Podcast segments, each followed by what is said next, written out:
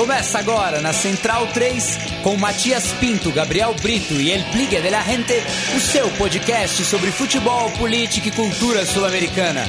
Conexão Sudaca.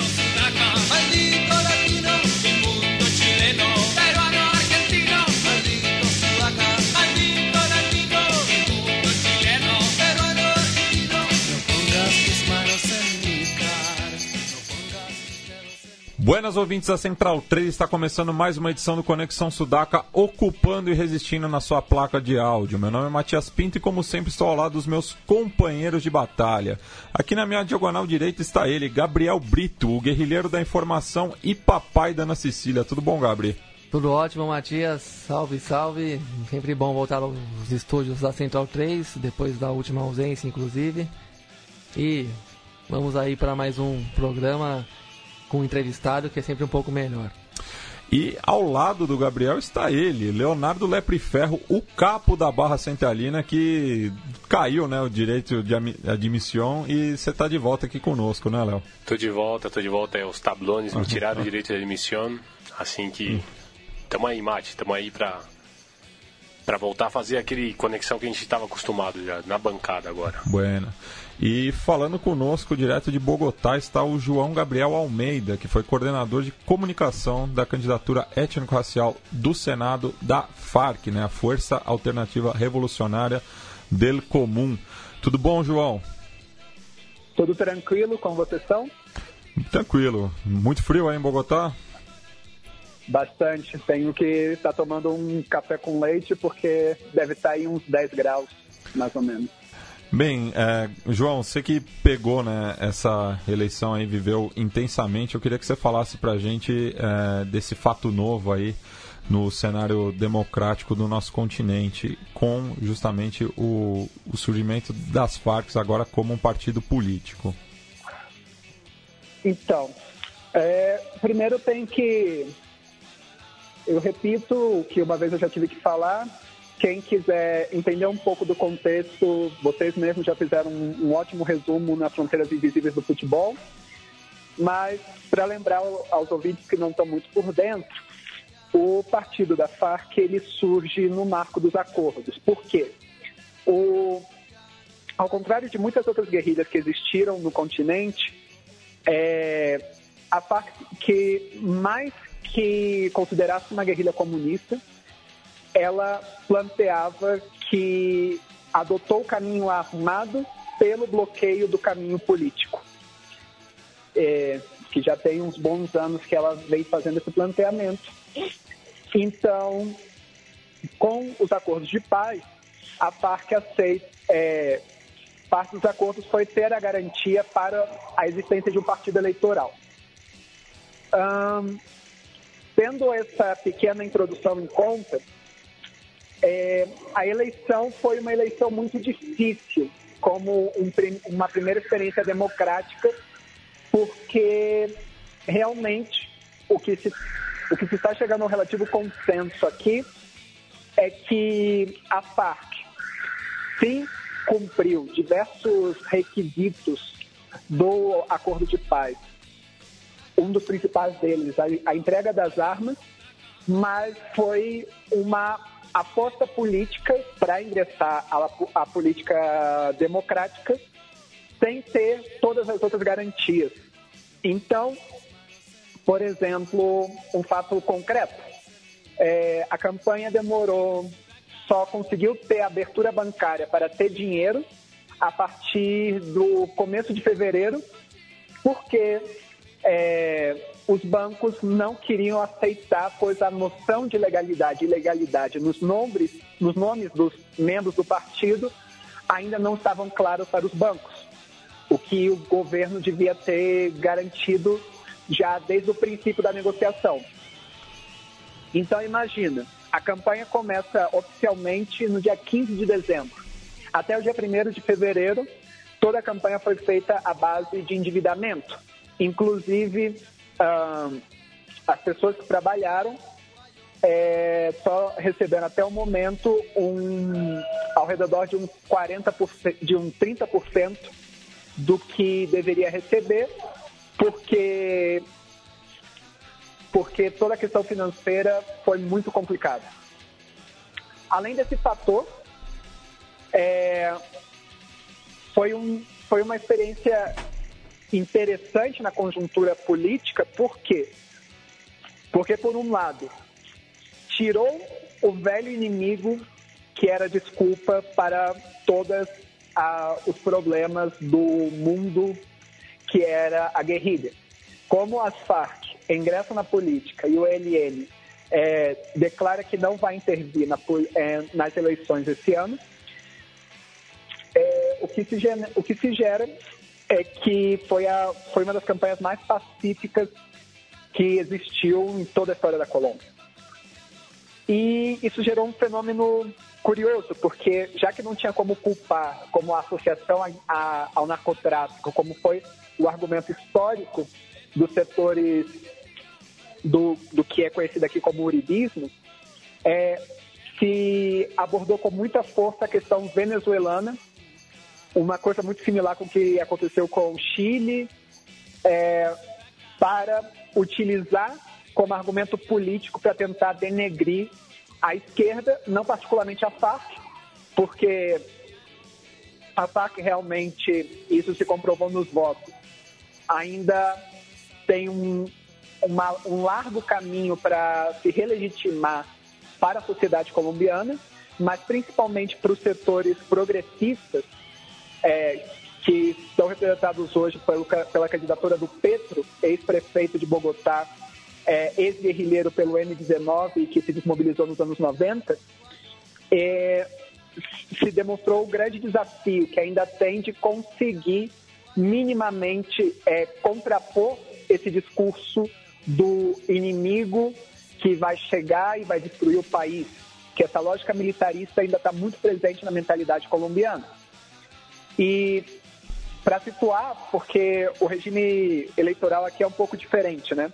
Aqui o Senado é uma candidatura nacional, ou seja, os senadores são eleitos por todo o território nacional, a Câmara de Representantes por, pelos departamentos, que seriam os estados no Brasil, e aqui existe um, existe um regime eleitoral que você primeiro vota para, para legislativo, depois, dois meses depois, vota para executivo.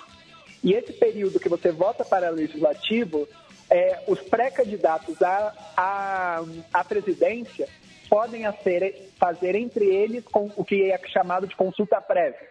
Digamos, para colocar no exemplo brasileiro, é, digamos que Ciro Gomes, Manuela Dávila, Boulos e Lula não chegam no acordo de quem vai representar esse campo, eles decidem sair juntos.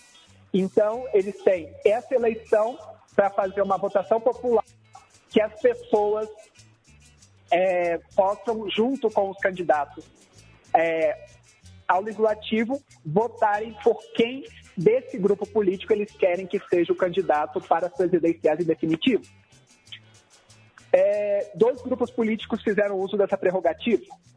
O uribismo, aliado com o Partido Conservador e com o setor de ultradireita, que consegue ser mais à direita que o próprio uribismo, fizeram uma consulta prévia entre eles, confirmando, com mais de 3 milhões de votos, o candidato do uribismo, que se chama Ivan Duque.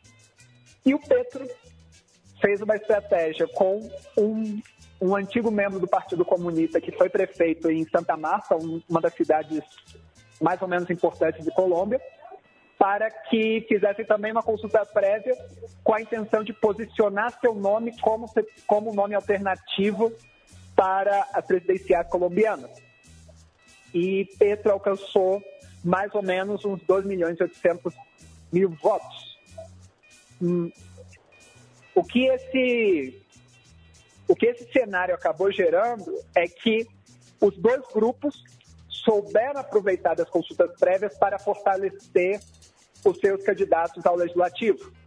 Tanto que é, o setor do Petro foi o, o terceiro ou quarto setor mais votado em Bogotá, confirmando é, e os verdes foram o segundo setor mais, mais formado é, que mais conseguiu votos, o que comprova que na região de Bogotá, os setores progressistas em aliança teriam a possibilidade de ganhar por uma margem expressiva é, a, o, a cidade.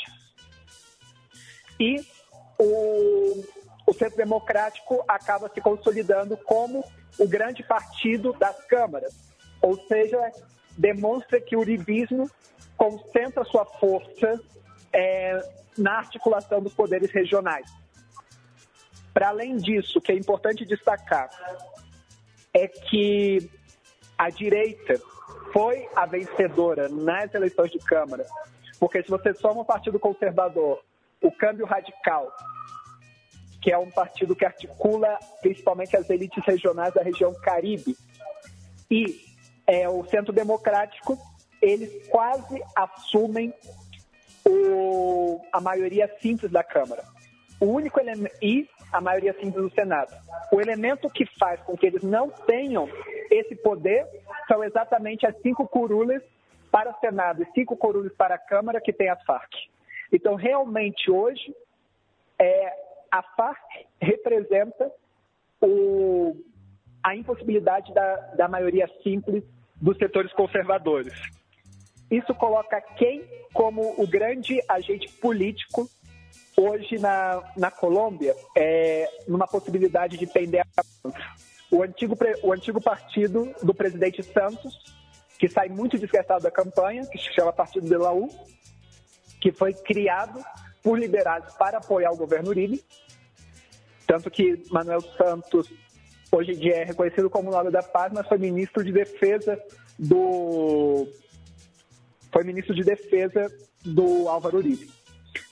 E esse partido é um partido que não tem uma definição política clara e que seu posicionamento, porque tem 15 senadores, e agora eu não me lembro o nome, o número específico em Câmara, mas qualquer movimentação desse partido pode definir maioria simples no atual, na atual conjuntura.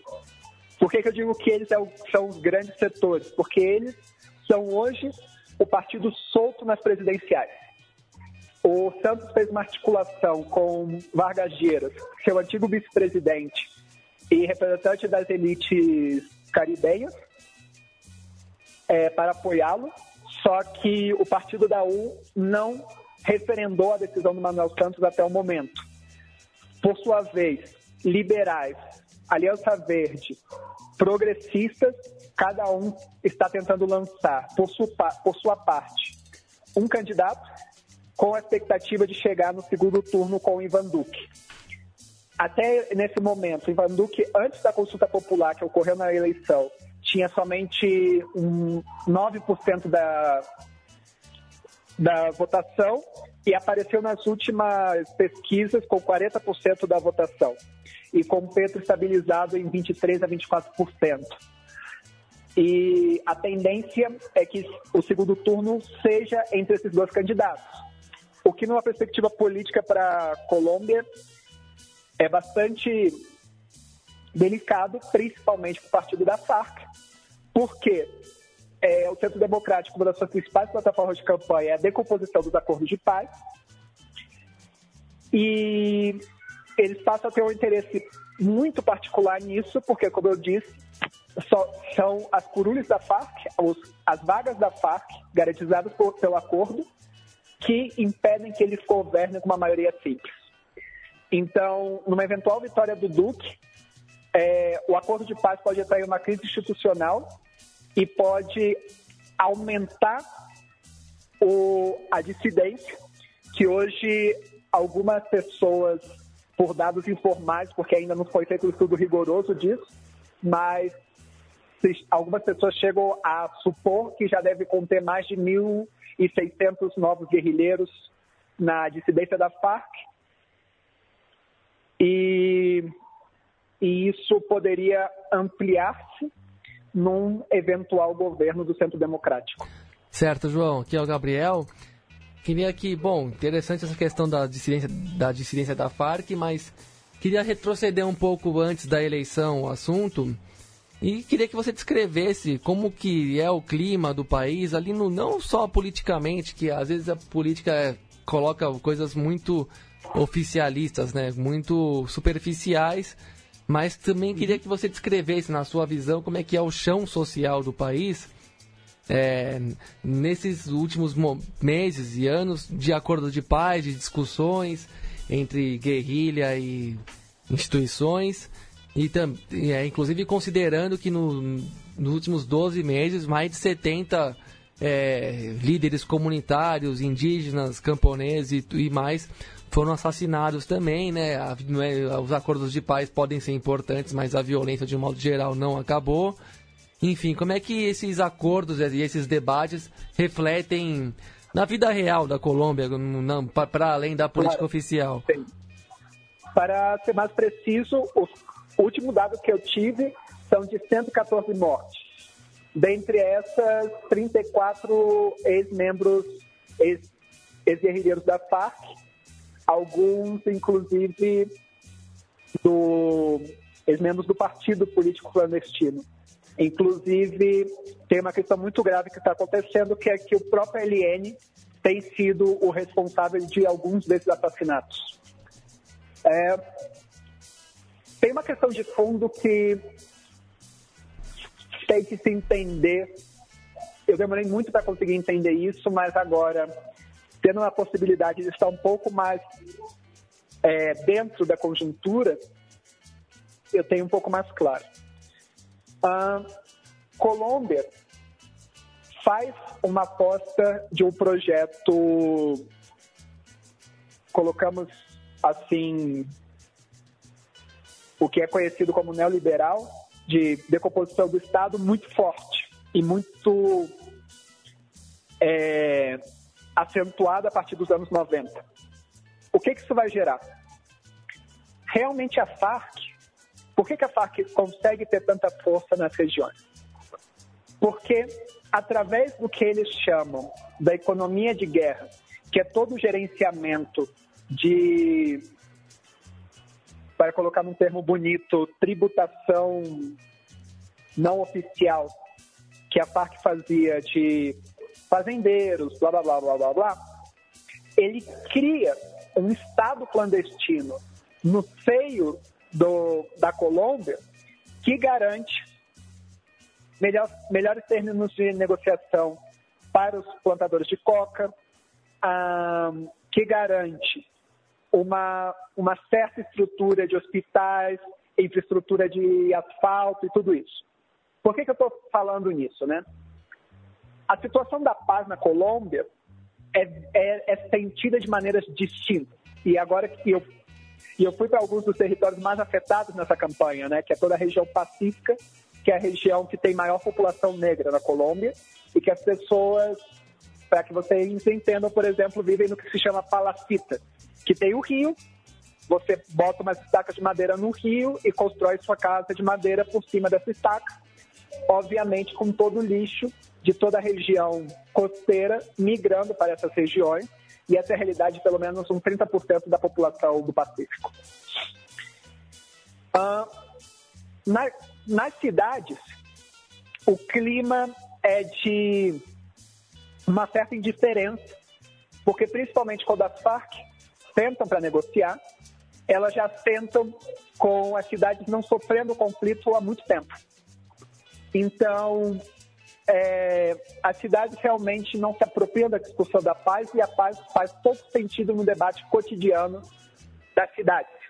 Bogotá, principalmente. Bogotá, é, por exemplo, nos últimos, no último ano e meio, a política girou mais em torno da revocatória, da tentativa de revocatória do atual prefeito, que é, dos acordos de paz.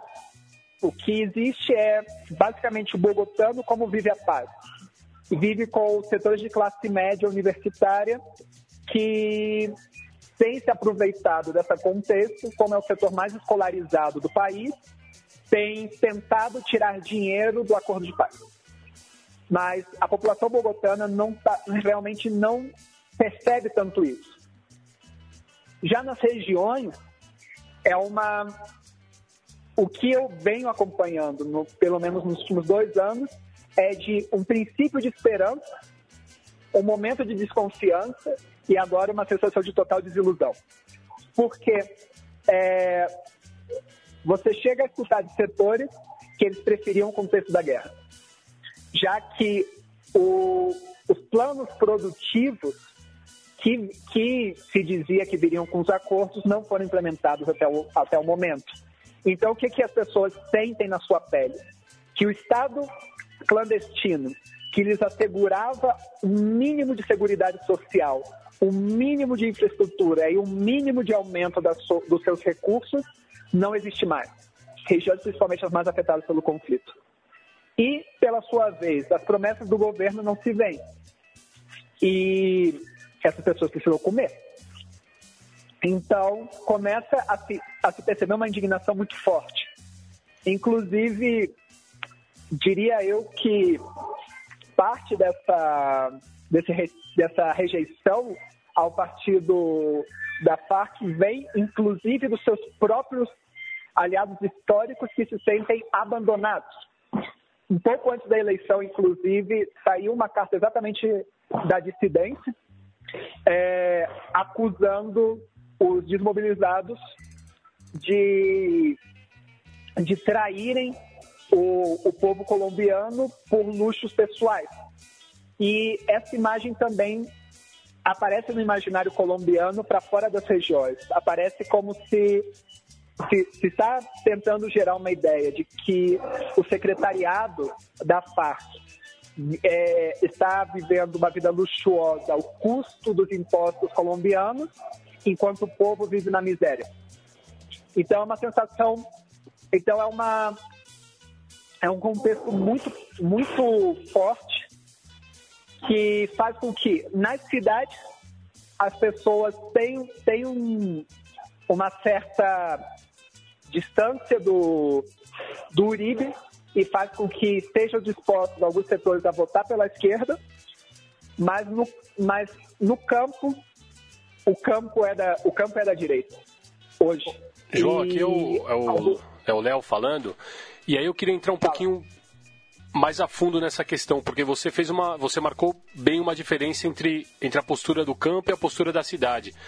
E eu lembro que quando sai o resultado do primeiro referendo, né, que a população ela rejeita o, o, o primeiro, a, a, o primeiro acordo de paz entre o governo e, e, a, e a liderança da FARC, eu queria saber qual que é a postura agora específica das cidades, ou seja, das grandes, das grandes cidades da Colômbia, né? Qual que é a postura? É, é, é um bloco, é ou é fragmentada? É fragmentado.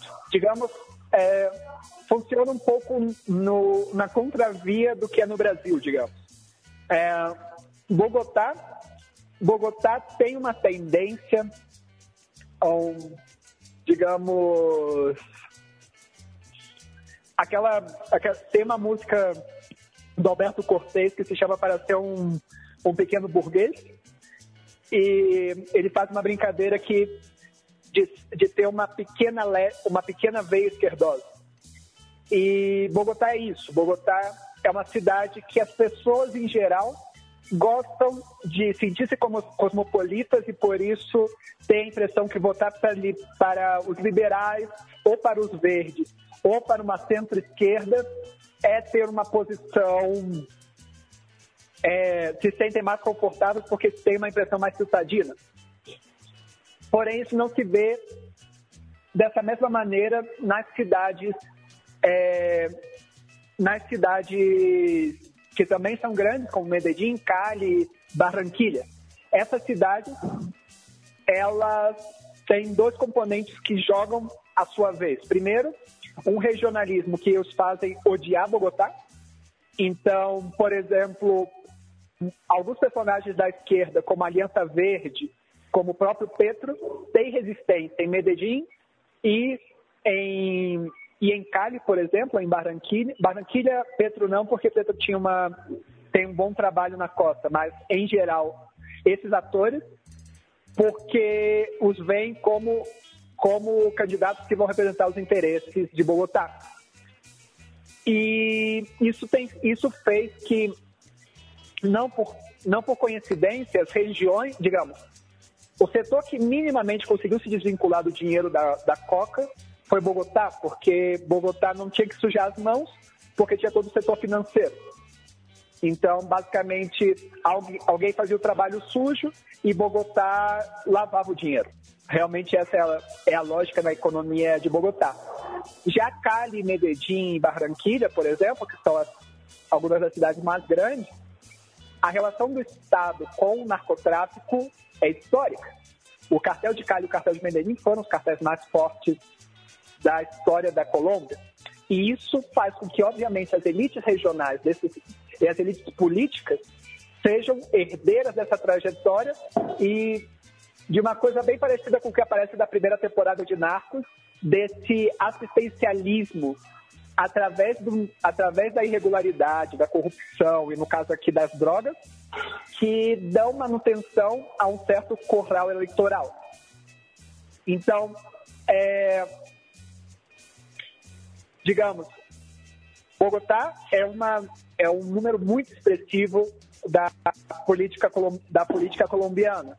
E, por sua vez, consegue, com algumas com as minorias das outras cidades, é, às vezes estabelecer um, um, peso político, que foi o peso político que perdeu no no, é, que perdeu do no, porque foi basicamente quem vota a favor do sim é uma um 60% de Bogotá com umas minorias da cidade e uma forte presença das regiões afetadas.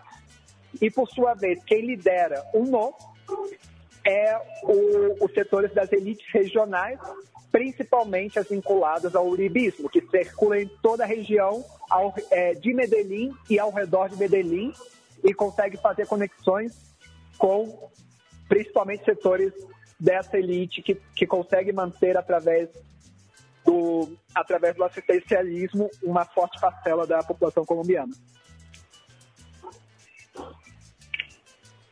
Bem, João, a gente agradece aí pela, pelo seu tempo, pela paciência também, é, e deixa o espaço para você ter alguma consideração final, algo que não foi falado, enfim, o, é, o espaço ah, é todo seu. Beleza. Ah, eu recomendo particularmente ah, saiu uma. Eu sei que vocês me estão perguntando de Colômbia, mas já que o vínculo foi feito por um grande jornal daí da terra de vocês, eu não posso deixar de falar sobre isso, né? Que se está falando muito do, é, da colombianização da política brasileira através do caso da Marielle. E uma coisa que eu tenho para dizer é o seguinte: eu vivo hoje uma realidade na qual, por aceitar alguns compromissos na tentativa de fazer contribuir algo para a paz da Colômbia, um, tenho grandes amigos, tenho pessoas, relações amorosas que eu vejo receber ameaças de morte. E a naturalização que a gente recebe a morte de alguém na Colômbia é algo que não devia acontecer. É algo que não devia aceitar-se em qualquer tipo de sociedade. E isso que aconteceu na Colômbia foi um resultado de uma indiferença coletiva e um sentimento de impotência social que foi fazendo com que é, morrer fosse parte do cotidiano. Então, o apelo que eu faço é que não deixe isso acontecer no Brasil, porque é uma sensação que agora eu deixei de, de beber, mas quando às vezes que as pessoas têm a oportunidade de sentar e relaxar, você sempre está vendo alguém desmoronar do seu lado e tem que ajudar a manter um mínimo de estrutura, porque você perde totalmente a referência de como estabelecer isso no mundo. E abrir um precedente desse no Brasil pode ser muito perigoso. Bem, aproveitando né, que fazia tempo que a gente não tinha um, um programa com uma pauta mais política, né, Gabriel Léo? É, essa semana também tivemos né, a renúncia do presidente peruano Pedro Paulo Kuczynski, o popular Pepeca, é, além também da de que entrou na, na última etapa né, do, do julgamento é, pelo, pela questão do mar, da saída do mar para a Bolívia, né, na Corte Internacional de Justiça em Haia com o Chile. É, sobre o, a questão do Bolívia e Chile já se arrasta há muito tempo, né? Eu não estava muito acompanhando esses desdobramentos nesses últimos dias, mas já falamos isso em edições anteriores do programa, né? Uma questão de justiça histórica até, né? A gente chegou a mencionar como uma medida mais simbólica do, do que prática o, o então presidente uruguaio Mujica tinha oferecido o Porto de Rocha no Uruguai como é, de livre trânsito das navegações e eventuais mercadorias destinadas à Bolívia. E, bom, esse é um assunto que continua gerando bastante polêmica entre os dois países, mas que até tem uma certa cordialidade entre os governos, né? apesar do, claro, que o Chile tem alguns interesses a mais a preservar, mas por outro lado, a chamada comunidade internacional um pouco mais pendente para o lado boliviano, né, Matias? Com certeza. E hoje teve é, todo o 23 de março, né, celebrado o Dia do Mar na Bolívia. É, e durante a cobertura né, da, da marcha em La Paz, um jornalista chileno acabou sendo agredido, é, o que nesses tempos sempre mostra um, um, um, tensionamento né, entre os dois países. Inclusive o, o Evo Morales, no seu discurso, é, fez uma referência aos heróis de Calama, né? É, cidade ali no, no, norte do Chile, na região de Antofagasta, que é um, uma das principais é, exportadoras de cobre do Chile, né? Tem a, justamente o Cobreloa, né? Que, que é a equipe local, é, dando, dando a entender isso, né? Que a Bolívia talvez não se contente só com a, com a saída, né? Quer, quer discutir justamente quer recuperar um, recuperar um pedaço, até porque o, o, a população de Antofagasta é muito identificada é, culturalmente com a, com a Bolívia, né? ainda mais num, num país tão diverso como o Chile, né? Enfim. É, eu ia perguntar pro Gabi se, se o Peru está vivendo uma espécie de Designator Survivor, né, é um, da vida real, porque chamaram às pressas, né, o, o, substituto do Pepeca e Martim Carraça. E acho que, inclusive, Vizcarra. hoje, né, ele já. Vizcarra, perdão. É. Hoje ele assumiu, né? Inclusive, é. já teve todo o cerimonial. E o que é uma coisa. Eu, eu, não sei como analisar isso de uma forma mais fria, né? Porque. De qualquer maneira. É, é, mexe um pouco com, com o sistema democrático de todo o continente, mas também é uma coisa que necessária. É. É, e no, no xadrez verbal a gente até batizou aí essa questão que está acontecendo, que é o Estado plurinacional do Odebrechtquistão, né? Porque tá aí, a, a Lava Jato tá, tá, tá se espalhando né, por todo o continente. No caso do Peru, até desde o Fujimori, né, todos os presidentes passaram pela casa de Pizarro estão implicados judicialmente, né? Tem presidente foragido, tem presidente detido, agora o Pepeca renunciou. E mesmo a, a, a... Ele que tinha perdoado o Sim, Fujimori. Per, deu o indulto para o Fujimori. E, e mesmo a, a, candidata que teve mais votos na, nas últimas duas eleições, né, a Keiko Fujimori, filha do homem, é, também é, recebeu vamos dizer, doações bem generosas de campanha da, da empresa brasileira. Mas é, é, é, e a crítica que se faz, pelo menos tava, depois que saiu todo esse rebuliço sobre a mudança de poder no Peru, é, um Twitter muito, um tweet muito engraçado de um, de um jornalista argentino dizendo que era isso, que, ou seja, está respingando para todo lado e na Argentina eles ainda não conseguiram nem ter acesso aos documentos da Lava Jato, né? Porque é, é, a, é a grande crítica que se faz, porque eles também querem ver até onde os políticos de lá estão implicados em tudo isso. Sim, já tem, lugar... já tem fortes indícios, né? Fortíssimo. Mas e aí? Foi golpe? não teve golpe no Peru ou não teve? Pois é. Né?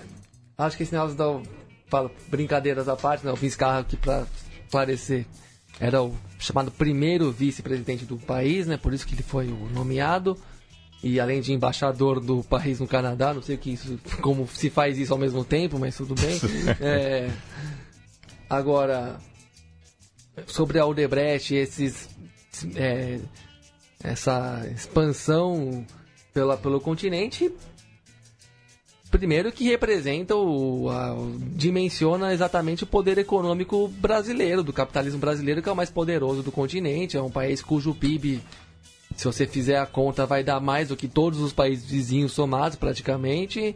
É um, um país cuja riqueza é incomparável, por mais que a gente se sinta um país pobre, na verdade a gente é um país rico, né? Mas é tão a, a má distribuição e apropriação de uma certa classe dessa renda nacional é tão escandalosa que a gente tem uma 80% dos trabalhadores do país ganhando no máximo dois salários mínimos. É isso, isto é o Brasil.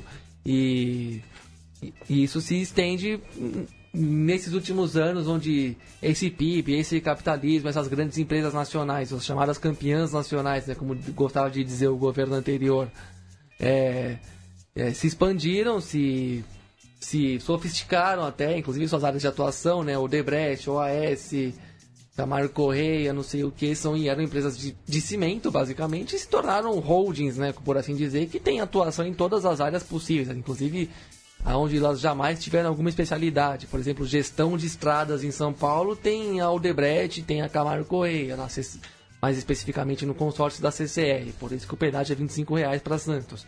É, a Petroquímica, a Petrobras e a, na Braskem a Petrobras é sócia minoritária de forma muito malandra, vamos dizer assim, de quem? Da Odebrecht. E fora os tentáculos financeiros, né? Porque, porque ainda estamos, nesses casos, ainda estamos, estamos falando de um capital que tem a ver com, com economia produtiva, né? Se a gente for para a economia financeira, a gente perde completamente as referências e o vai e vem do dinheiro, né? E essas empresas se expandiram até com é, auspícios dos governos nacionais e chegaram no Peru, no Equador, onde a Odebrecht construiu uma hidrelétrica que caiu depois de um ano, se você se formos lembrar, o governo equatoriano do Rafael Correia, ainda então presidente do país, processou o próprio Estado brasileiro por conta do, desse acidente da hidrelétrica que a Odebrecht construiu lá no Equador. Enfim, são os países onde o próprio onde a economia é menos dinâmica, as empresas de maior agregação tecnológica são quase inexistentes, por assim dizer, né? Então, uma empreiteira brasileira, uma, a engenharia brasileira conseguiu grandes negócios nesses países. Isso por si só não tem nada de muito errado. A questão é que o modus operandi foi exportado. O toma lá da cá público-privado foi exportado. E é isso que, obviamente, tomou conta desses países. Não tomou, não vou dizer que tomou conta, é exagero, mas é claro que esse canto das sereias chegou seduzindo as classes políticas desses países que têm é, um, uma renda, uma, um grau de, de riqueza muito menor que o Brasil, né? Então você imagina o poder de sedução na classe política de países que são bem mais pobres e bem mais bem estão bem atrás do Brasil nessa questão no poderio econômico, né? É claro que é, os casos de corrupção são inequívocos, né? Tanto que o Pedro Paulo Kuczynski, vamos lembrar que ele renunciou, né? Não foi um processo jurídico tão complexo assim. E também respingam no Olhanta Humala, no presidente anterior. É, no Equador existe muita acusação sobre isso.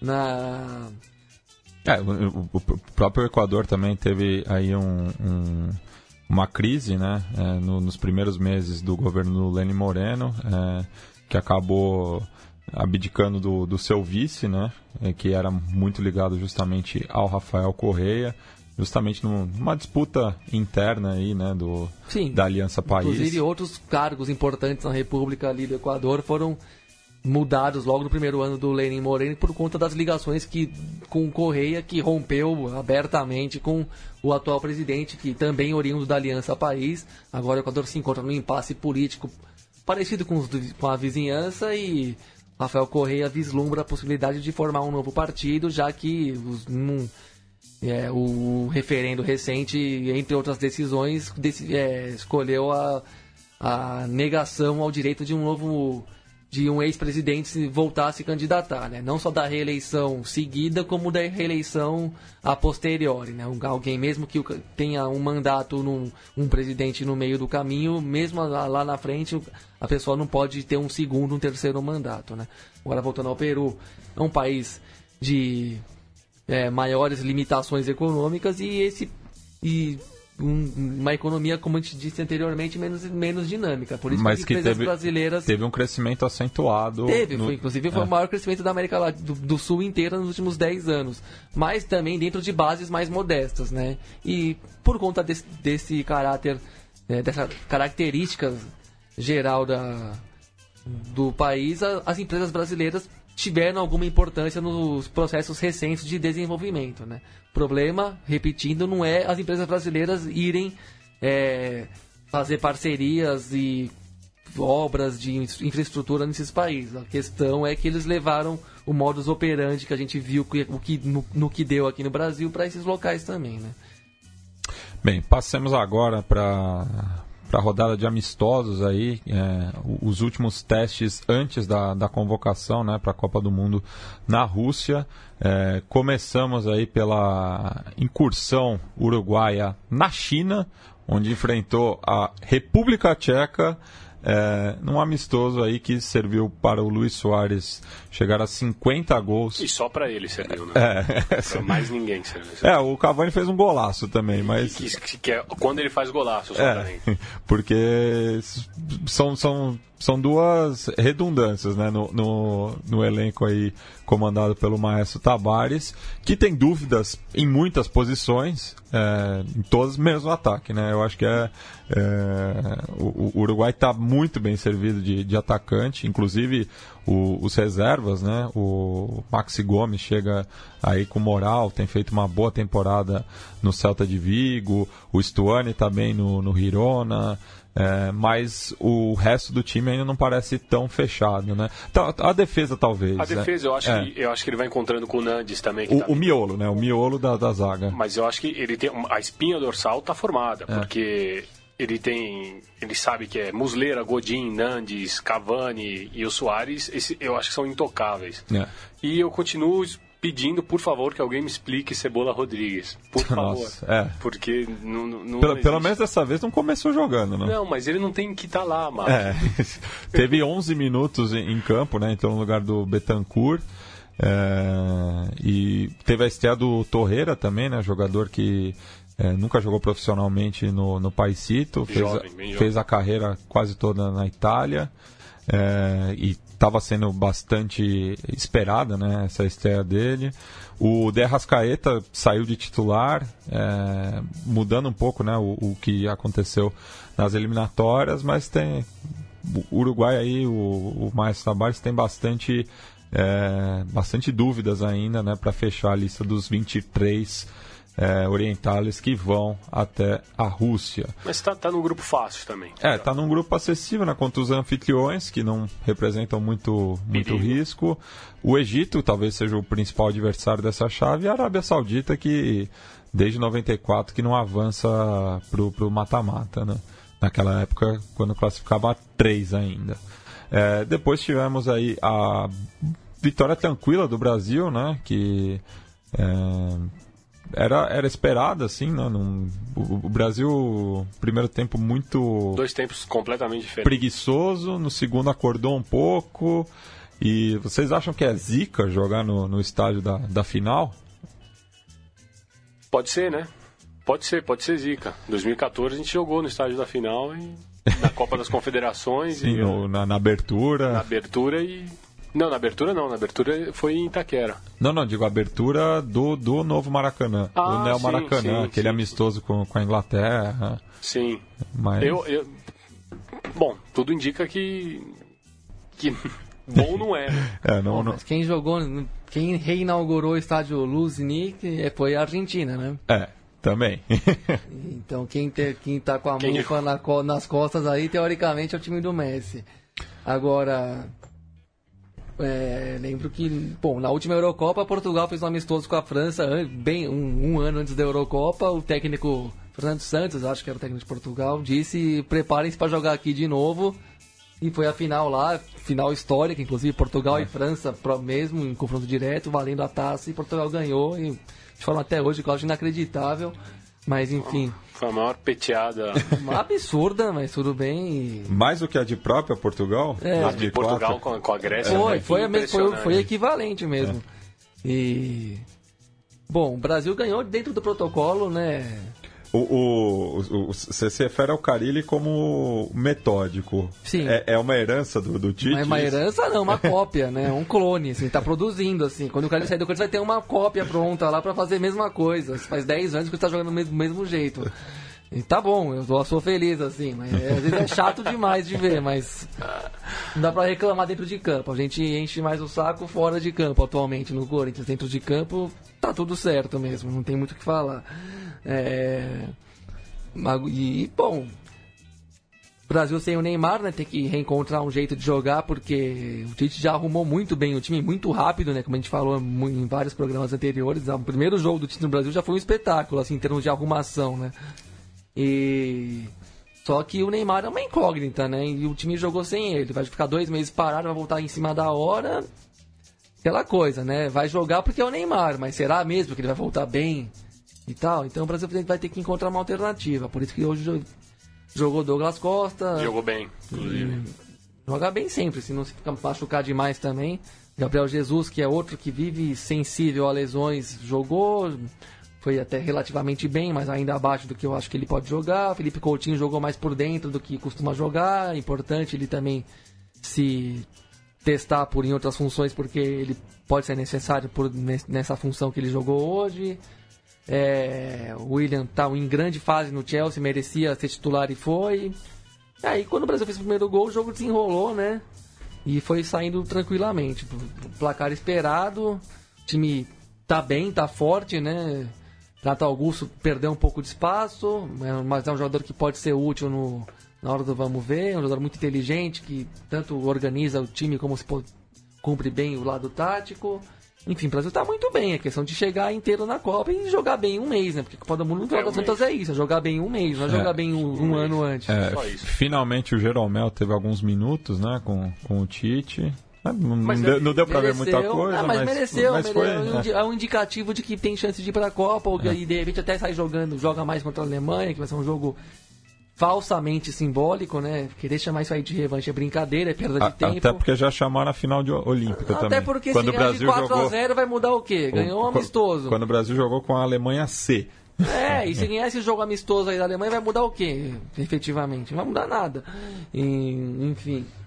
É, não tem muita ilusão. O Brasil já se iludiu demais com pré-Copa do Mundo nos últimos anos, né? ganhando sempre Copa das Confederações e Copas Américas. E, e na hora da Copa do Mundo jogava mal e merecia perder. E, enfim, o time está correto, está muito bem arrumado. Uma coisa ou outra já discutir porque a gente vive disso, né? Tipo o lateral do Shakhtar que ninguém conhecia e que, nossa, como é que ninguém. É a polêmica, a falsa polêmica, né? Pô, ninguém tá vendo o Shakhtar jogar, vamos falar a verdade, né? E, mas só foi lá para tapar o buraco do Felipe Luiz, não é um cara que vai para a Copa do Mundo de fato. É, é.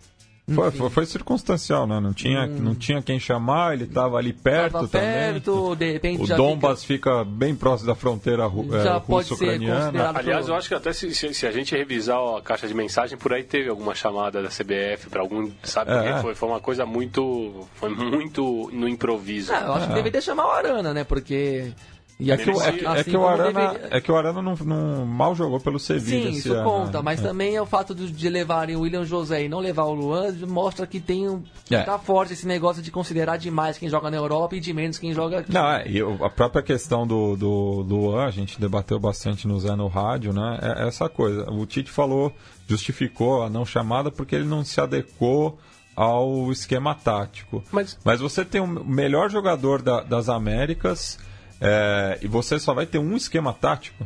É. Eu acho que essa, é, é. mas é que eu acho que essa convocação dele agora, ela foi muito, ele, ele deu muita chance para quem ele não viu ou para quem ele deu pouca chance antes. Então ele falou assim, para não ser porque ele prega muito isso e ele preza por isso também da questão da honestidade, eu acho que ele pelo merecimento, pelo merecimento. É. então eu acho que ele quis, ele quis se mostrar, falou, olha, é, é o teste final para vocês que tiveram pouca chance ou que acham que tiveram pouca chance é agora.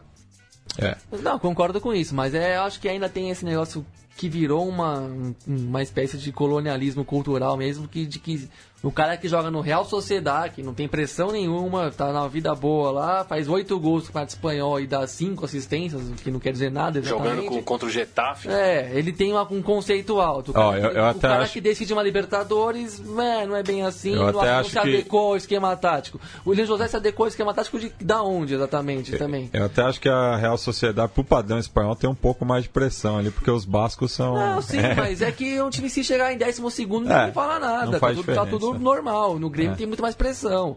No Corinthians tem muito mais pressão do que no Sevilha. E ainda que não seja. Não tô dizendo que é fácil jogar lá, mas é que É. a relação é outra. Sim. Você, você não pode descaracterizar tanto Não, o e- assim- futebol que a gente que, que, que forja o jogador brasileiro e que realmente faz ele E- entender o que é o futebol. E eu acho que em relação ao Ismaili, pesa muito isso, né? De que é um jogador desconhecido no Brasil porque nunca jogou num grande clube brasileiro, nunca vestiu é, uma camisa muito pesada. Passou pelo Vitória, assim, foi o, talvez o, o, o clube mais relevante que ele jogou Sim. aqui no Brasil, porque começou a carreira no Mato Grosso do Sul. Mas é, é- é um total desconhecido. Ele pode ir para a Praça da Sé às 6 horas da tarde que ninguém vai parar ele na rua. É, e isso pra mim conta alguma coisa dentro, dentro de campo. O futebol tem um lado psicológico, tem um lado, vamos, emocional. E um cara que nunca tomou uma pressão de torcida brasileira, não sei se deve mesmo. Não é que não deve, pode, se jogar demais, joga. Mas, acho, sabe, não sei se é tão confiável porque joga bem no time ucraniano lá e, e que todo ano perde a Liga dos Campeões nas oitavas de final. E que o Shakhtar faz de tão especial? Ah, jogam bem, jogam bem, o time é bom, mas nunca faz nada de especial, nunca elimina um Barcelona. Sempre bate onde está previsto bater. Então, sabe, o que que, tão- o que que tá acontecendo de especial ali? Nada, né? Agora do lado da Rússia, mas enfim, para um time montado, tá pronto, tem que chegar lá e torcer para todo mundo estar num grande momento. E, Agora, e- e falando no Shakhtar, né, só rapidamente, quem quiser conhecer mais da história do clube ucraniano, eu recomendo o documentário The Other Chelsea, que mostra aí, né, essa questão do- dos bastidores. e como é que faz para ver esse documentário? Ah, daí você tem... Eu, eu vi no Cinefute, é, eu não, não, não sei como... Deve ter num torrent da vida aí, né, im- imagino. Agora, bom, é. O time da Rússia é horroroso, né? Nossa, senhora, né? eu fiquei prestando atenção um pouco nisso também. Bom, afinal, vamos, vamos ver o time da casa jogar, né? Um time péssimo Tem um É. goleiro e, que tá velho. e que foi mal em Copas do Mundo, né? É. Quando a Rússia foi pra, Copa do Mundo, a Eurocopa ele jogou, ele jogou mal. É, Ele foi bem na Eurocopa de 2004. É, pois Que é. foi- Então, Pra você ver. E... Enfim, time fraquíssimo, sem graça, sem nenhum talento, sem nada de especial e. Pena que ninguém comentou, né? Eles adoram fazer uma gracinha na televisão, mas podiam ter falado, né? Nesse exato momento, agora mesmo, o Lenin está se revirando ali no, no mausoléu, né? Porque o time é lamentável. Nossa senhora, é do nível do time da África do Sul da parte de 2010, ali que o Parreira dirigiu. O, jo... o Parreira, né? Parreira, né? O Parreira. O, Jo- o Joel, o Parreira assumiu, depois passou a bola pro Joel e no- na hora do filé mignon voltou. Isso. Voltou. E, enfim, time muito Tanto fraco. é que bateu o recorde, né, de, de, de seleções treinadas em Copas do Mundo, já que ele começou no Kuwait em 82, lá, passou pelo Emirados Árabes, enfim. Sim, mas enfim, time decepcionante demais, que não tem nada de não tem nada de especial, assim, só tem alguma chance porque porque a cabeça de chave pegou um grupinho razoável ali para que dá pra passar de fase, mas um time muito muito limitado, muito sem sem elementos que chamam alguma atenção, né? Não dá pra destacar nada do que fizeram no jogo hoje. Bem, e falando de testes, né, é, outra seleção que deu oportunidade para bastante gente hoje foi a Argentina, né. É, o Tagliafico começou de titular, o Cabageiro até que eu- no, estava Cabageiro. comentando aí, Não sei como também. que para mim eu, eu, eu penso pelo menos em cinco goleiros antes dele. Pois é, eu vi isso, eu, eu achei um pouco injusto. Eu, eu gosto do Você Cavageiro. gosta do Cabageiro? Eu gosto do Cavageiro. Eu acho que, na verdade, eu acho que é o grande ponto vulnerável dessa seleção argentina, que é justamente o gol. Porque o Romero, ele fez uma boa Copa do Mundo 2014, mas vocês lembram que quando, quando a Argentina chega, o problema era a defesa, que depois a defesa se provou uma defesa sólida, uma, que foi muito bem, inclusive. Mas o Romero ele era um dos pontos mais criticados daquela seleção do Sabella. E ele fez uma grande Copa do Mundo. Então eu, eu não sei é, se, se a gente parar para pensar hoje jogando em bom nível de goleiro argentino, eu, eu, eu, eu não sei, eu, eu acho. Nahuel Guzmán, Baroveiro, Então, então, mas são tão no futebol mexicano. Mas o Caballero é reserva do Chelsea. Jogou mais da metade da carreira como reserva. Eu, eu, eu, eu o Romero reserva também. Não sei, mas sabe, sei lá, de repente eu levaria o Andújar de novo, já porque, Pode ser, já, é. sabe, que- já que é pra acumular, então vamos levar o Andújar, levaria o Baroveiro, porque eu acho que merece, mas é que o Baroveiro... Armani, Agostinho Rossi. O Armani, que é um, que é um Não, destaque Agostinho Rossi não recente. dá. O Armani, o Armani dá. O Armani acho que até dá, É. mas aí o Armani você precisaria testar ele um pouquinho, né? Porque senão ele vai chegar agora a jogar Não, dois jogos. Não, mas sim, o, o Armani, a, a- a Supercopa que ele fez semana passada, Sim, contra o Boca. Não, jogou- superfinal, A desculpa, superfinal, jogou superfinal. demais. Jogou demais. Ele evitou uns três gols do Boca ali, tranquilo. até, ele- até a ele ida dele pro River Plate, eu acho que é, é Se nesse deve a sentido, grandes né? atuações. É. E Baroveiro tem um tipo que ia, bom, ia ser genial ele ser o goleiro da, da, da, na Copa do Mundo, né? Um magrinho, Não, não dá, mais ou é. menos baixo, Não bom goleiro, mas não, não- nunca que um técnico ia bancar essa escolha numa Copa do Ah, Mundo. o, o Roa já foi titular da O Argentina? Roa já foi titular. Agora, mas, o- mas o Baroveiro, o Baroveiro ele, ele não tem, ele não tem o, o estereótipo do. Ou ele não tem. Ele não tem o que o goleiro precisa ter. O, assim. o, o Roa que era adventista, né? presença. Não Adventista, jogava de é. sábado. Adventista sétimo dia. O Roa. Mas é, eu acho, eu acho que talvez o Armani, mas eu daria uma chance pro pro pro Cavacheiro porque eu acho que acho que ele merece assim. Ele fez, ele tem, ele tem uma carreira talvez é muito parecido com o que o Gabriel estava falando até. Ele não tem uma carreira muito consolidada dentro da própria Argentina, mas ele ele tem, ele fez seu sua carreira fora. É, e ganhou uma Libertadores jogando muito. Lembro que nas semifinais contra o São Paulo ele jogou muita bola, por exemplo. Ganhou, chegou em final de Copa Sul-Americana. São quatro anos jogando bem aí. Na Colômbia, é, mas convoca uma vez. Convocar em cima da hora é difícil mesmo. E bom, sinceramente eu manteria o Romero, mesmo por uma questão de jogou duas Copas do Mundo, tá bem, tá em forma, vai de novo, porque não tem ninguém que tomou conta da posição nesse meio tempo todo. É, mas do- dos testes eu gostei, já comentei o Tagliafico e o Lo Celso também. Que... O Lo Celso- mas o Lo Celso é um baita jogador. É. É. que o Lo Celso ele tá faltando. Tá, ele, joga, ele joga num time que ele nunca vai ser protagonista, Sim. porque ele é engolido pelas estrelas que tem lá no PSG, mas ele é um baita Não, jogador. é bom, tá até ganhando mais espaço mesmo no time. Vai ser questão de tempo pra virar titular de, de uma vez por todas. Mas e- quem viu ele jogar, ele no Rosário Central, o que ele fazia, ele jogava demais. E o próprio Lanzini, o Lanzini É, fez um- o, o Lanzini é, o- é, pergunta para um torcedor do Fluminense se às vésperas, do, às vésperas de uma Copa do Mundo ele ia imaginar o Lanzini titular da Argentina. Tá certo, um amistoso, o Agüero e o Messi não jogaram, mas titular e metendo um golaço. metendo golaço, É. mas eu acho ele um, um bom jogador. Eu acho, inclusive, eu vou, posso até cometer uma heresia aqui, mas eu vou falar. eu acho, eu acho o Pete Martinez é muito parecido com o Lanzini, assim. Eu acho que os dois eles têm um, um futebol muito, muito parecido. E de fato, é, dá, o, o torcedor do River Plate, em um, em um momento, ele pegou muito no pé do Lanzini, como ele pega no pé do, do Pitt hoje, porque acha que ele sempre tem uma jogada a mais, que ele sempre inventa um drible a mais, que ele dá um passe é, enfeitado quando era um passe simples. E depois o cara sai e estoura. E, e aí o cara se arrepende, fala, pô, a gente ficou. Ele, ele tava aqui jogando com a gente, a gente ficou criticando, criticando. E o Pete Martins daqui a pouco vai ser a mesma coisa. É, Agora uma- também, uma- também gostei da entrada do Pavon durante o jogo, mas pô, você leva o Lautaro Martinez que tá Ah, comendo é a bola e Mas é de novo, se não testa. É aquilo. E outra coisa, né? O Dybala não ter tá fora do time é o mesmo erro do Tevez. do Tevez em 2014. Claro que o Tevez pra mim é muito mais jogador, muito, muito mais consolidado, mas é a, a- o nível de escolha e de, de abdicação é mais ou menos isso. Você tem um grande jogador que tá jogando no auge, que ele pode jogar, jogando bem, com um time grande, um time que, que tem bala na agulha mesmo, e não leva? Leva por quê? E aí é, também questiona um pouco até o próprio. Por, por- qual que é a, a justificativa? É, dizem que, que foi quando ele, quando ele criou aquela. aquele. que ele reclamou, que ele falava que era muito difícil jogar com o Messi. Porque, na verdade, o que, o que o São Paulo entendeu ali, que, que ele estava dizendo que era difícil jogar com o Messi, porque o Messi ocupava o lugar dele no campo. E aí fala, não, se eu tenho que escolher entre você e o Messi, Sim, então... mas isso é meio que papo de Obrigado. furado, né? Porque se você quer juntar os melhores, você conversa, eu vou juntar Vamos vocês fazer, e vocês claro. vão jogar e acabou, não interessa Claro. onde. É.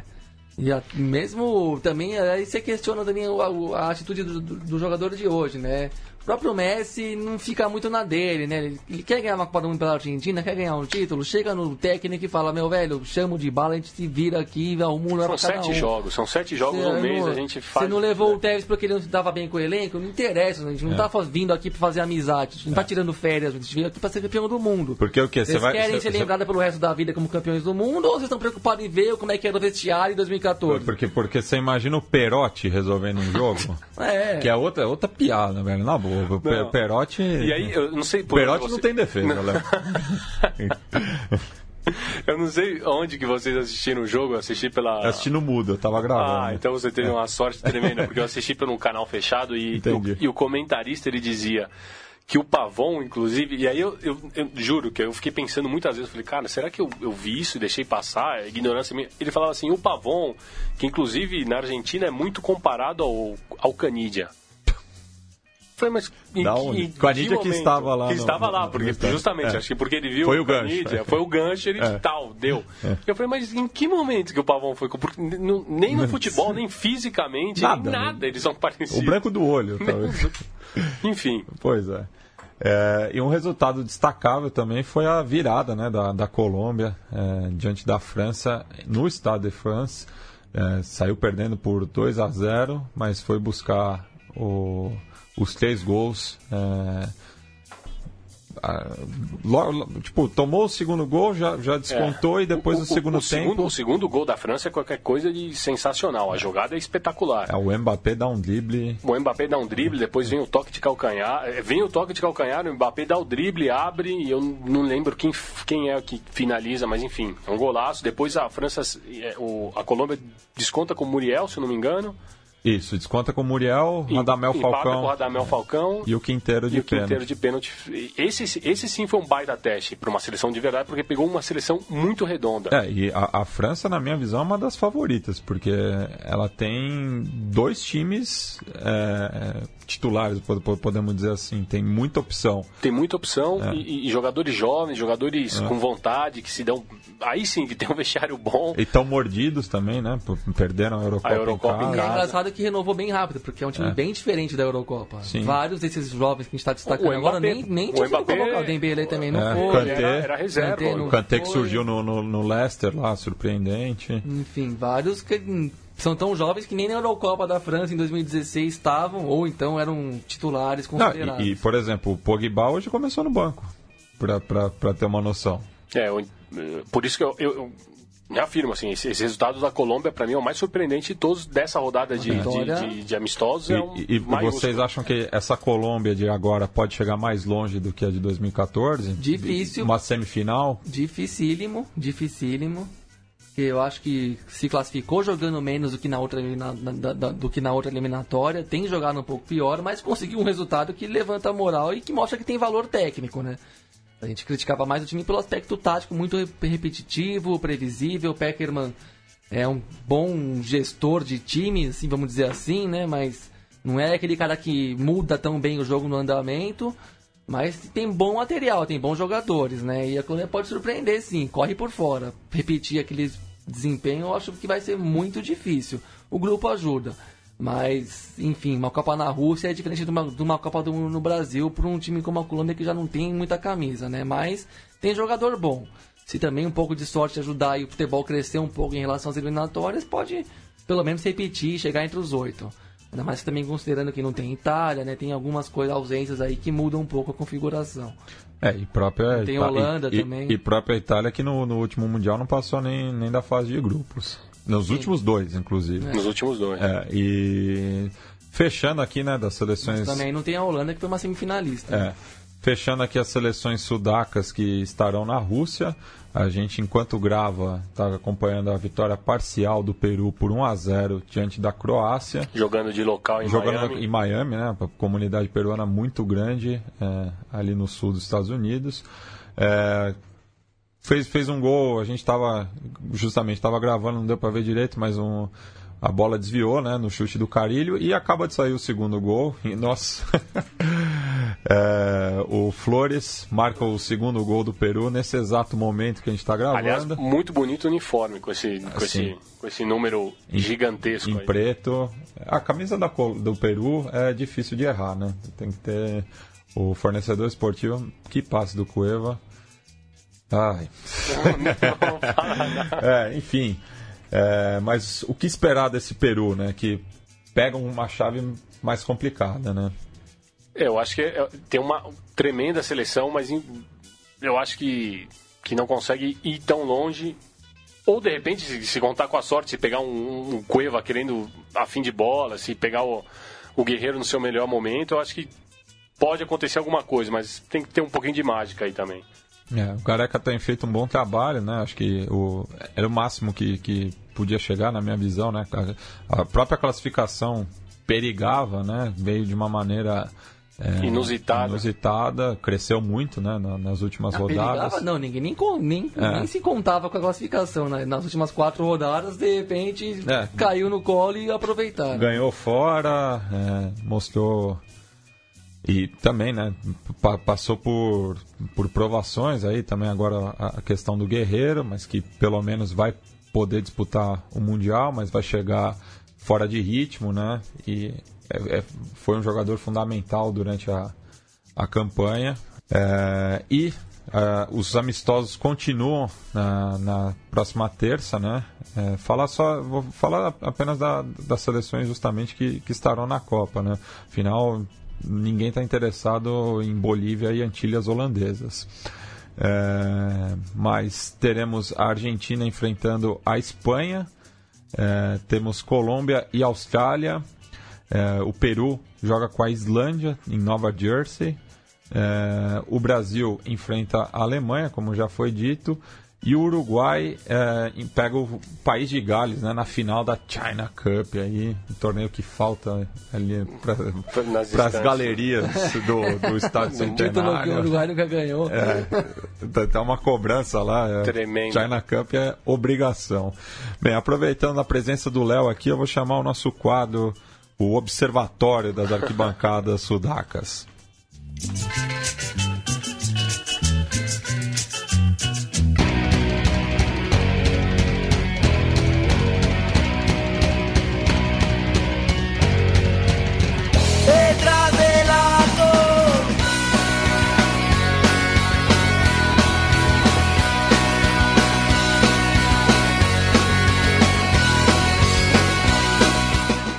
De acontecimento aí, Léo, nessas últimas semanas é, nos tablones? Pois é, tem muita coisa acontecendo. Na verdade, é, nessa semana o acontecimento veio basicamente no ascenso, né? Então a gente teve dois casos bem graves.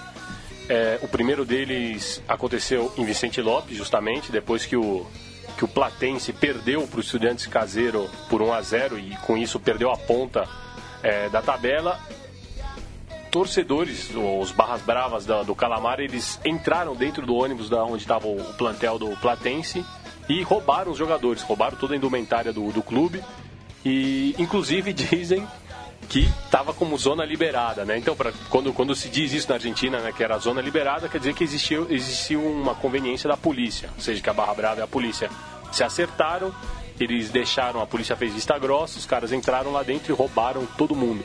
E depois também num clássico lá em Floresta entre Chicago e All Boys, na verdade All Boys e Chicago, um clássico da reserva, também um, um jogo, se eu não me engano, na quarta-feira, meio de tarde, tinham quatro dirigentes do Chicago eh, nas tribunas e a barra brava do, do All Boys entrou, apontou arma, roubou os caras, deixaram os quatro dirigentes lá de cueca e também a partida foi suspensa, mas aí são as coisas que a gente não entende, né? A partida foi suspensa por um tempo, os caras já tinham sido roubados, já estavam de cueca parados lá na, é, sem- na, na- na arquibancada do, do, do, do Malvinas Argentinas lá em Floresta. Depois disso o jogo continuou normal. Se eu não me engano, até inclusive com vitória do Chicago de 1 a 0 e, e nada foi feito assim. Aconteceu isso. Mas o caso mais grave que está acontecendo, que está rolando, é aquela história que já, aí já não envolve nem, nem, nem, nem Barra Brava, nada, que é a rede de prostituição que se Sim. descobriu na base do Independente. Isso é uma coisa muito grave. É, inclusive, hoje também saiu uma matéria no Olé com, com, com funcionário do São Lourenço, dizendo que isso também aconteceu dentro do, dentro do gasômetro, na, na, na com, com, os jovens da, da, da base do, do, São Lourenço. Então, eu acho que isso é uma coisa que, se, se investigar, e eu até conversava, não só na Argentina, mas se investigar em qualquer lugar, isso aí tem, tem, tem muita gente é, ganhando dinheiro e, e sendo é, nefasto com esse tipo de coisa. É, até tentar chamar uma edição em breve aí o jornalista chileno Pablo Menezes, que escreveu Ninhos Futebolistas, né, que fala justamente dessa situação, né, e de, de todos os absurdos que acontecem na, nas categorias de base, né, e esse acho que é um episódio extremo, né, de, todos os abusos, né, que esses pires vivem aí. É, enfim, acho que tem, tem mesmo que investigar a fundo aí o que está acontecendo com a, na formação aí na, nas inferiores argentinas.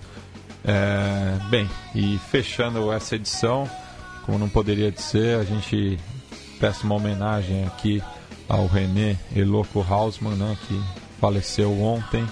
O Maurício Targino até falou que a gente previu isso né, semana passada, após a morte do, do Galvão, que é, foi seu companheiro de seleção a campeã mundial em 78, né? Foi o primeiro da, da, daquela geração e hum, uma semana depois acontece isso com o Hausmann, que já estava com um quadro clínico complicado, né? Teve aquela foto dele esperando fora do Palácio do Cor, que circulou o mundo todo, né? Ele que sempre foi um cara muito verdadeiro, aqui no Mundial do Brasil ficou ali na favela de Santa Marta, junto com a redação da Garganta Poderosa. É, foi num dos jogos com a barra do Neva, dele Nevado, do Excursionistas, que era o clube de coração dele, apesar dele ter sido revelado no arquirrival Defensores Defensor. de Belgrano. Passou né, por Huracan, River, Colo Independente, Colo-Colo. No Chile, eu, eu, eu, não lembrava da passagem dele no Cacique, mas os chilenos estão bastante é, Sentido. sentidos também. É, jogou lá com o Carlos Casselli, foi campeão da Copa Chile em 82, deixou uma, uma boa. É, foi campeão, fez parte do plantel campeão em 84 com o Independente. Independente, com, com o Bottini. Enfim, uma, uma perda aí muito grande para o futebol sul-americano, ainda mais da maneira melancólica como foi. Enfim, não, é, você disse, né, que o, o Louco era realmente um cara muito verdadeiro, e aí eu lembrei de uma frase que ele tem clássica, que ele fala Maradona é um gordo vigilante. é a melhor de todas dele. É. Ele nunca e, foi de fazer média. Nunca né? foi de fazer média, nunca precisou disso. É. E, e, e para quem achava que os dois tinham rusga, na verdade, nenhuma, porque depois o Maradona, inclusive, quando acontece, quando ele, quando ele descobre o. o quando ele se, se entera da notícia do falecimento do Hausmann, ele, ele publica, né? Ele fala que eram grandes amigos e que ele vai sentir muita falta. E, bom, enfim é, é, um desses jogadores que a gente não vai ter nunca mais. Mas que bom que a gente teve, é. que bom que ele existiu. É, e, e, outro jogador único também, né, que teve no futebol argentino, sul-americano, o Dario Dubois, né, que essa semana completou 10 anos do assassinato dele. É, jogador muito crítico ao futebol moderno, né? É, aos patrocinadores que não valorizavam a camiseta, entrava pintado é, como um, um, artista de black metal, né? O Léo escreveu um testaço é, sobre ele. Ele, ele. Ele é desses caras também que também só se permitem viver dessa forma. E eu acho que ele jamais teria teria lugar em um time de primeira divisão e eu acho que ele, nem ele gostaria de ter lugar num time de primeira divisão. E uma das coisas interessantes é quando escreve esse texto, pesquisando para esse texto, é que quando ele se pintava assim, ele recebe um comunicado da AFA dizendo que ele podia ser sancionado se ele continuasse é, praticando aquele, a pintura, porque a AFA não queria dar um mau exemplo para ninguém. A AFA não queria dar a AFA um de Grondona para ninguém. Enfim. Pois é, é, encontre o erro nessa frase, né? E tá em produção, né, um documentário sobre o Dário do Boys, claro, por ser um, um personagem mais underground do, do, do futebol. É, faz tempo que, que não tem notícia, né, sobre é, aliás, a última notícia é de 2012. Espero que o, a produção siga adiante, porque é um personagem que merece ter, uma, ter a história retratada, assim como o Hausmann teve né, pela TIC, a, a, a principal canal esportivo da Argentina. a gente vai encerrar esse programa justamente com um spot é, de, dessa produção sobre a, a, trajetória do Hausmann, né? Entre isso, o, o gol que ele fez borracho é, no, no, Pato Filhol. no Pato Filhol, que talvez fosse o melhor goleiro que ele enfrentou na Argentina. É, inclusive depois, é, ele, ele, quando ele confessa, eles vão, os jornalistas vão escutar né, o Pato Filhol e o Pato Filhol fala que isso é inadmissível, como é que pode um jogador. É aquela dor de um cara que tomou é, um gol de um bêbado. de um bêbado. Enfim, é, semana que vem não teremos programa, afinal, isso aqui é um podcast católico. Estaremos aí comendo bacalhau. É... é, mas voltamos na outra semana com rodada cheia aí da Libertadores. É, enfim, ficamos aí com a homenagem ao louco e voltamos em breve. Hasta. La que sigue es la historia de un superhéroe, pero no de los que te imaginas. De un loco para algunos, un genio para otros, una leyenda para muchos. Dicen haberlo visto fugarse de las concentraciones por las noches. Dicen que llegaba y cambiaba todo. Que brilló como pocos en el fútbol grande y que muchas veces, por estar con los suyos, brilló por su ausencia. Que faltando cinco minutos se hacía lesionado para que entre un compañero. En esos tiempos si no jugabas, no cobrabas. Que lo de él era de todos. Que era guapo en serio. Y que hizo un gol inolvidable, del que no se acuerda.